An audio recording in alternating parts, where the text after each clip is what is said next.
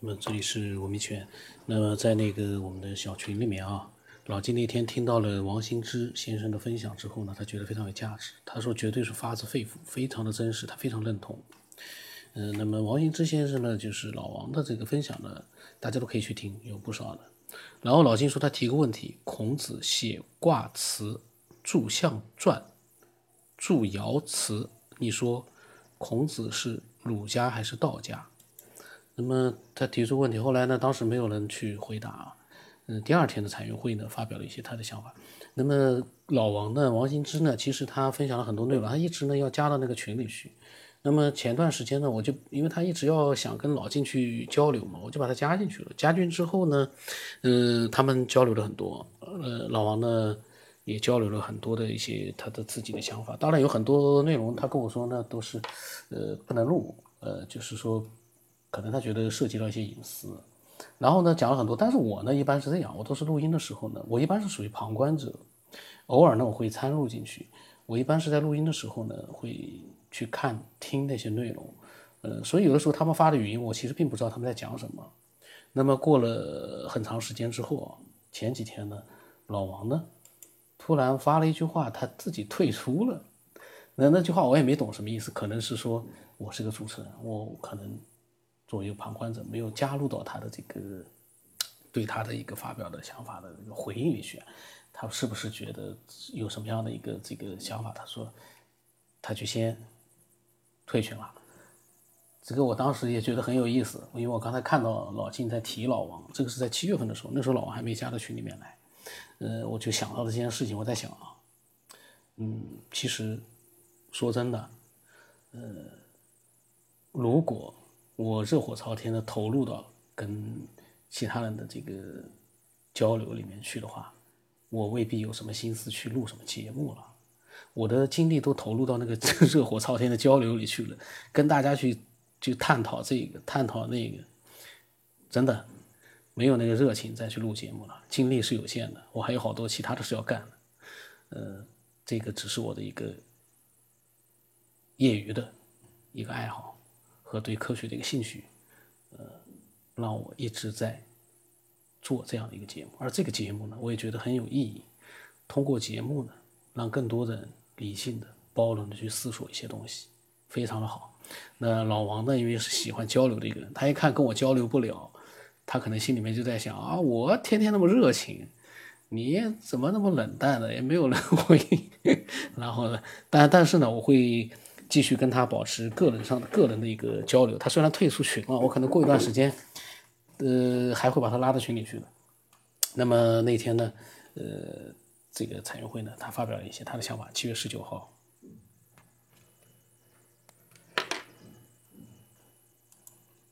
对，你说的太对了，他这个就是从这个文化上在洗脑。啊，虽然他有一些东西说的还挺蛮对的，因为他毕竟他不可能说是直接给你来相反的吧，他肯定要来一点有点缓冲的，就是两种文化有点共性的，比如说爱呀、大爱呀这些东西，他从这个切入点切入，然后再慢慢的植入他的思想。而这个让我想到就是，就是前几年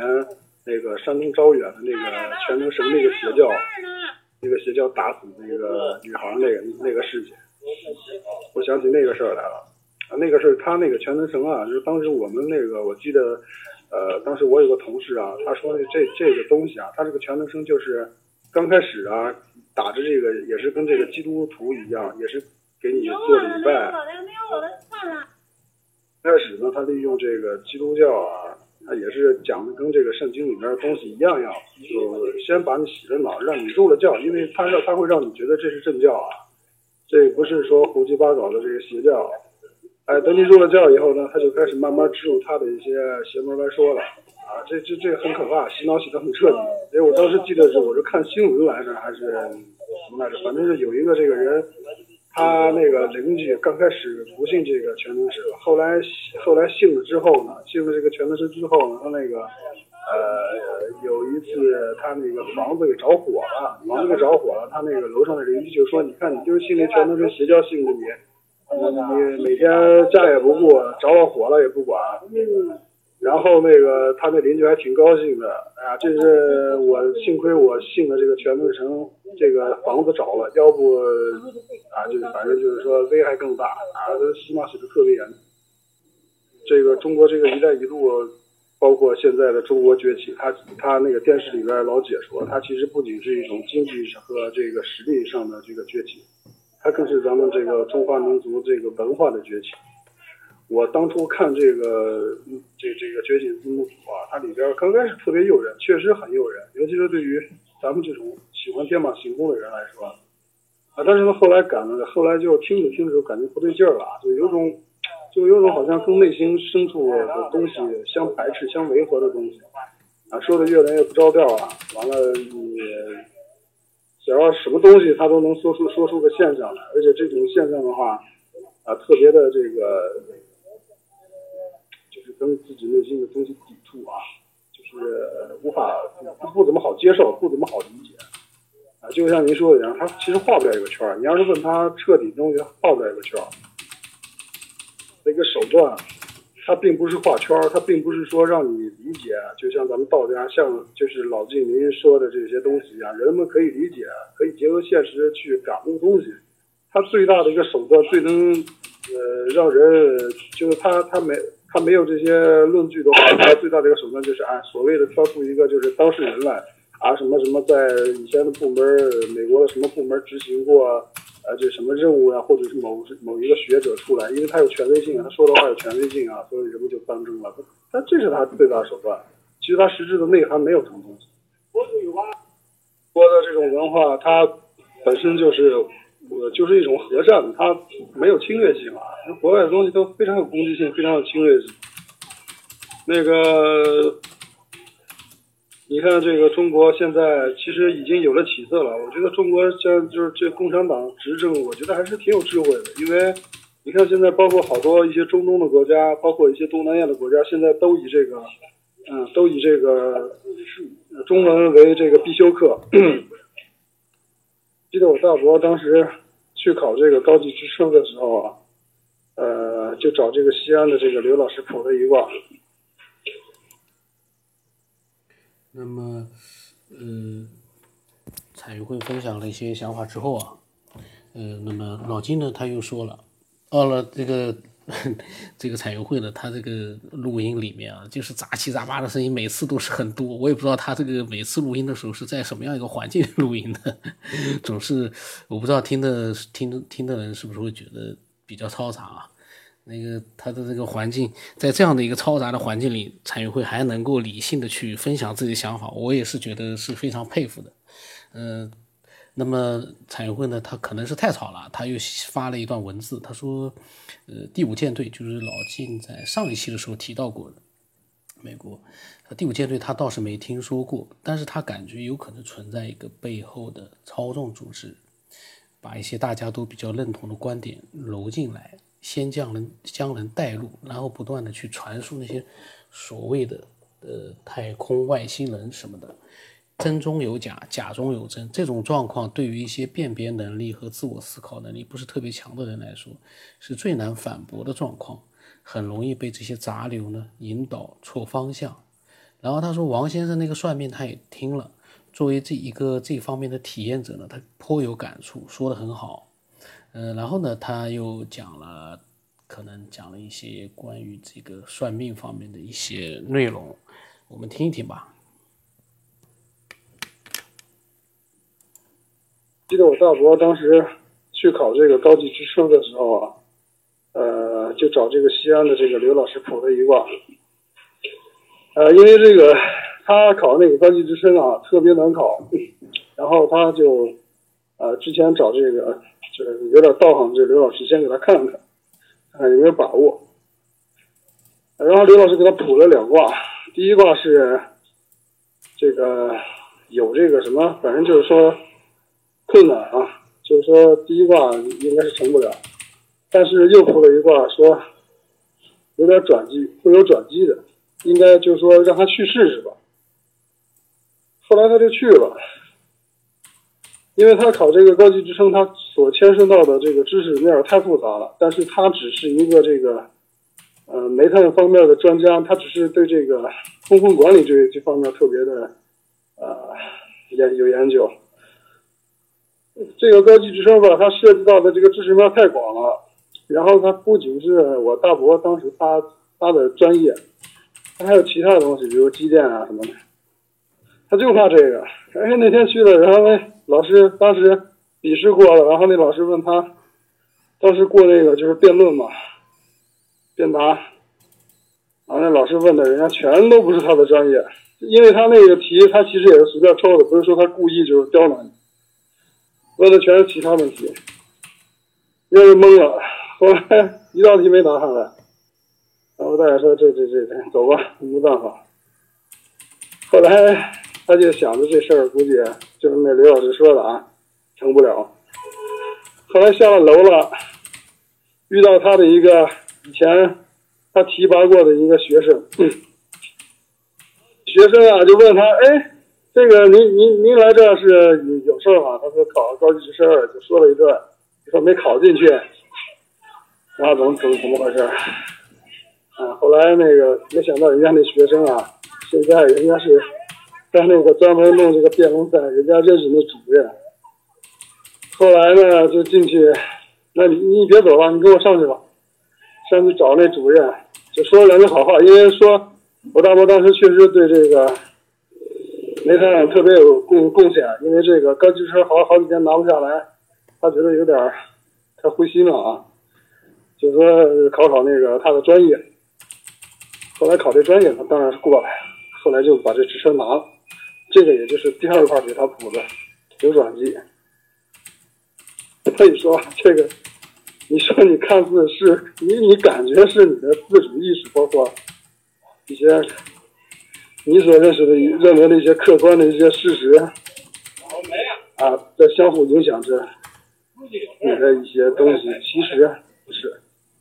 其实这些东西早就注定了。他他说实话，说的白一点，也就跟程序一样，他就是按那个套路在走。这个会算命的呀，他就是掌握了这个推导这个公式啊，掌握了你这个，你说让他。你说让？他他他他不是发明这个东西，所以说他不像一些科学家，他不是发明这个公式的科学家，不是发明这个推论，不是发明他这个定律的这个人，他只知道公式，他只学会了这个东西，所以说他也是你要问他，他也闹不清。但是他根据这个别人就是推导出这个公式来，就咱们中国传下来这个八卦啊，或者是其他的一些这个算命方法，他就能推导出东西来啊，所以说。这个东西还是挺挺有意思的。听完那个雨林的最新的那个一期啊，我想跟雨林说几句话。我对他说呢，